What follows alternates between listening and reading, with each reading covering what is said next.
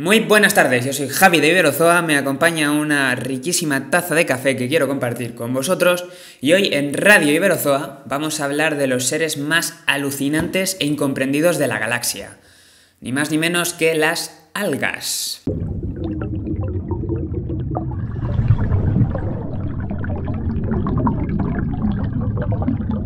Cuando hablamos de algas tendemos a pensar en esa cosa verde y viscosa que está en el agua y poco más.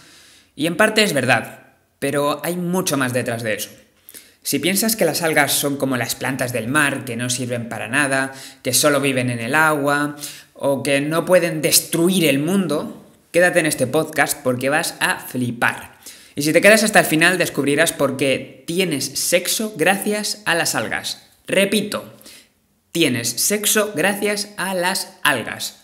Así que, advertencia, este podcast te puede explotar el cerebro. Ah, y lo de destruir el mundo no es que puedan hacerlo, es que ya lo hicieron una vez. Así que vamos a empezar matizando que el concepto de alga es medio raro. Lo que llamamos alga a veces no es un alga y no llamamos alga lo que sí es un alga. Esto ocurre porque el valor taxonómico de la categoría de alga es relativo y los márgenes son bastante difusos. Más adelante en el podcast comentaremos eso, pero primero voy a hablaros de las curiosidades de las algas antes de que huyáis todos despavoridos si hablo de filogenia y de taxonomía. La palabra alga nos sirve para englobar un conjunto de organismos, tanto unicelulares como pluricelulares, cuya única característica común es que utilizan un pigmento, la clorofila A, para realizar la fotosíntesis. Unicelulares como las cianobacterias y pluricelulares como las rodófitas, que para que nos ubiquemos son ese alga rosita que forma una costra en las rocas de ambientes intermareales. Seguro que las habéis visto alguna vez. Sin embargo, eh, ningún alga entraría englobado en otros grupos que no realicen la fotosíntesis, como los embriófitos o las plantas vasculares. Las algas no tienen ni raíz, ni tallo, ni hojas. Son totalmente distintas a las plantas. Por tanto, las algas no son una especie de planta de mar, una especie de planta de mar sería, por ejemplo, la Posidonia oceánica, la cual es realmente una planta metida en el mar. Y paradójicamente tendemos a confundirla con un alga y a llamarla alga.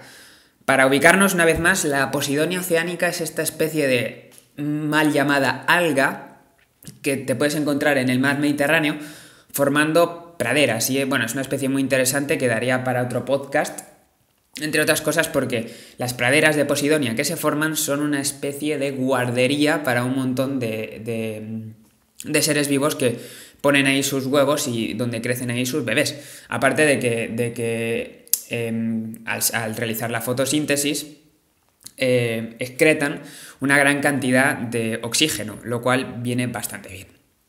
Así que, el tema de que la Posidonia oceánica es un alga, no es un alga, no, es una planta vascular. Tiene flores, es una fanerógama, pero este no es el único mito sobre algas que vamos a desmentir en este podcast. Por ejemplo, tenemos una visión extendida de que todas las algas viven en el mar, pero si bien es cierto que una gran parte lo hace, existen grupos que habitan en agua dulce.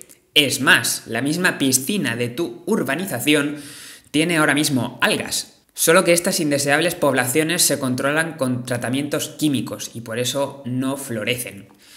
Existen otros tipos de aguas dulce aquí... Existen otros tipos de agua dulce acuícolas bastante más amigables en los ríos llamadas diatomeas. Estas se utilizan como indicador de la calidad del agua.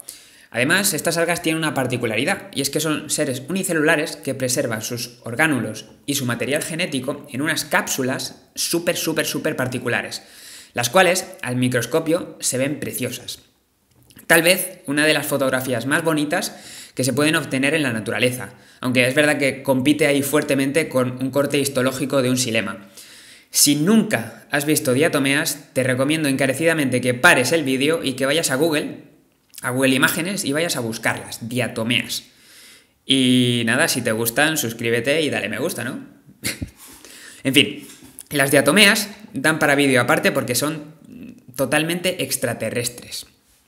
Un ejemplo de esto es que, es que Por ejemplo, las cápsulas de las que hablo, que forman eh, la estructura externa de las diatomeas, están basadas en un material que no es el carbono, como sí ocurre en todos los seres vivos, sino que en su lugar encontramos silicio. Esto ha permitido que a partir de grandes depósitos de diatomeas del pasado se hayan formado grandes em, formaciones geológicas de una roca sedimentaria llamada diatomita. Pero cuando digo grandes formaciones son formaciones kilométricas. Y son alguitas. Y son alguitas unicelulares. O sea, te explota la cabeza. Es algo increíble. Otro mito recurrente del tema algas es el de pensar que las algas son solo de color verde. Y tal como dije anteriormente, no es para nada así. Las cianobacterias se llaman en inglés algas verdiazuladas. Y esto es porque poseen un pigmento llamado ficobilina, de un color medio azul. Pero no solo eso, sino que este grupo es muy diverso y también posee pigmentos rojizos como la ficoeritrina. Total, que las eh, cianobacterias pueden ser verdes, pueden ser azul, pueden ser marrones, pueden ser moradas, tienen una tremenda diversidad. Y también apunto que las cianobacterias son el único tipo de alga que vamos a ver que no poseen verdadero núcleo, es decir, que son procariotas. Es decir, eh, no son más que una forma, una forma de bacteria eh, que realiza la fotosíntesis. Y no tiene cloroplastos, a diferencia de las eh, seres que hacen la fotosíntesis más superiores. A nivel pluricelular, tenemos a los mencionados rodofitos, de color rojo, o a los feofitos, de color marrón. Y esta vez sí, a los clorófitos, de color verde. Estos últimos se postulan como los principales antecesores de las plantas vasculares, y en, y en, concreto, dentro de los clorofitos, el grupo de las carófitas. Seguimos destruyendo mitos de algas y ahora vamos con uno de los gordos. Si antes decía que tendemos a pensar que las algas solo se establecen en sistemas marinos y nos ha costado imaginar que las algas pueden vivir perfectamente en sistemas dulceacuícolas, prepara el cebollo porque se viene ahora un plot twist de los gordos, pero de los bien gordos. ¿Estás listo, no? Las algas también pueden vivir en tierra firme. Las algas pueden vivir en troncos de árboles, en el pelaje de animales. Por ejemplo, hay una especie de alga que solo vive en el pelaje de un perezoso. La especie Clamidomonas nivalis coloniza los neveros de alta montaña. Y esta vez sí, si no habéis visto nunca a Clamidomonas nivalis, repito, Clamidomonas nivalis, Parad el vídeo y buscadla en Google Imágenes, porque es realmente impresionante.